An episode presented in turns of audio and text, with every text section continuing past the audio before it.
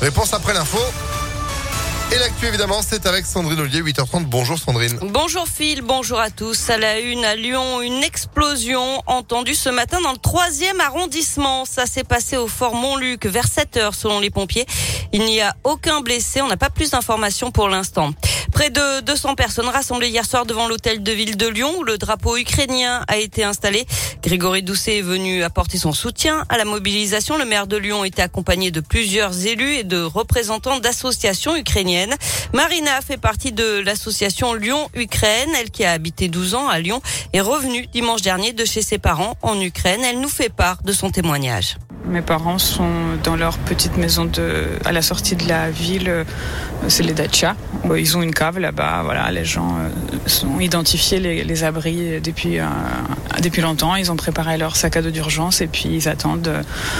Euh, le gouvernement les tient au courant euh, toutes les heures. Euh, tout le monde révise comment la procédure que faire en cas de sirène, enfin de lancement de sirène. Voilà la vie d'Ukrainiens aujourd'hui. Sur le terrain, les Russes ont encerclé Kiev, la capitale ukrainienne, où plusieurs explosions ont été entendues ce matin. Des tirs de missiles qui auraient fait au moins trois blessés. Du côté des civils, 100 000 personnes ont fui dans le pays, des milliers à l'étranger. Cette nuit, l'Europe a annoncé des sanctions contre la Russie. Emmanuel Macron a aussi annoncé l'envoi de troupes françaises dans plusieurs pays à la frontière avec l'Ukraine, en Estonie et en Roumanie. Dans le reste de l'actualité, un mégot de cigarettes mal éteint serait à l'origine de l'incendie mortel dans une résidence senior de Rouen dans la Loire. Selon le progrès, l'homme de 83 ans grièvement blessé avait l'habitude de fumer en cachette de sa compagne, sa compagne de 87 ans qui elle est décédée dans l'incendie. Une personne blessée à coups de couteau, route de Genasse dans le troisième arrondissement de Lyon hier soir, euh, près de l'immeuble qui s'est partiellement effondré mardi après-midi. D'après le progrès, il pourrait s'agir d'une tentative de meurtre après une dispute. La victime a été transportée à l'hôpital. On ignore la gravité de ses blessures. Un tag anti-police découvert dans le quatrième arrondissement de Lyon hier matin. C'est le syndicat FO, police municipale, qui l'a signalé. Le graffiti montrait une voiture de police en feu et a très vite été effacé par les services de la mairie.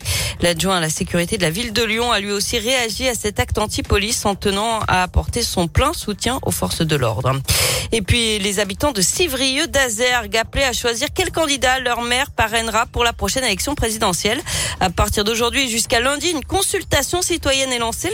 Les, habitants ont à choisir entre Marine Le Pen et Éric Zemmour, qui n'ont pas encore eu leurs 500 signatures. Jean-Luc Mélenchon était aussi parmi les trois choix possibles, mais le candidat de la France insoumise a annoncé hier avoir atteint les fameux 500 parrainages. Enfin, un mot de basket pour terminer avec la défaite de l'Asvel hier soir en Euroleague 80 à 82 face à l'Alba Berlin. L'Asvel qui n'ira pas en Russie la semaine prochaine. Deux déplacements étaient prévus en Euroleague à Saint-Pétersbourg mardi et jeudi à Kazan. Merci beaucoup Sandrine. On retrouve cette info et tout le reste d'ailleurs. ImpactFM.fr replay aussi à votre disposition sur l'application ImpactFM et puis vous êtes de retour à 9h. À tout à l'heure. Allez, 8h34. Météo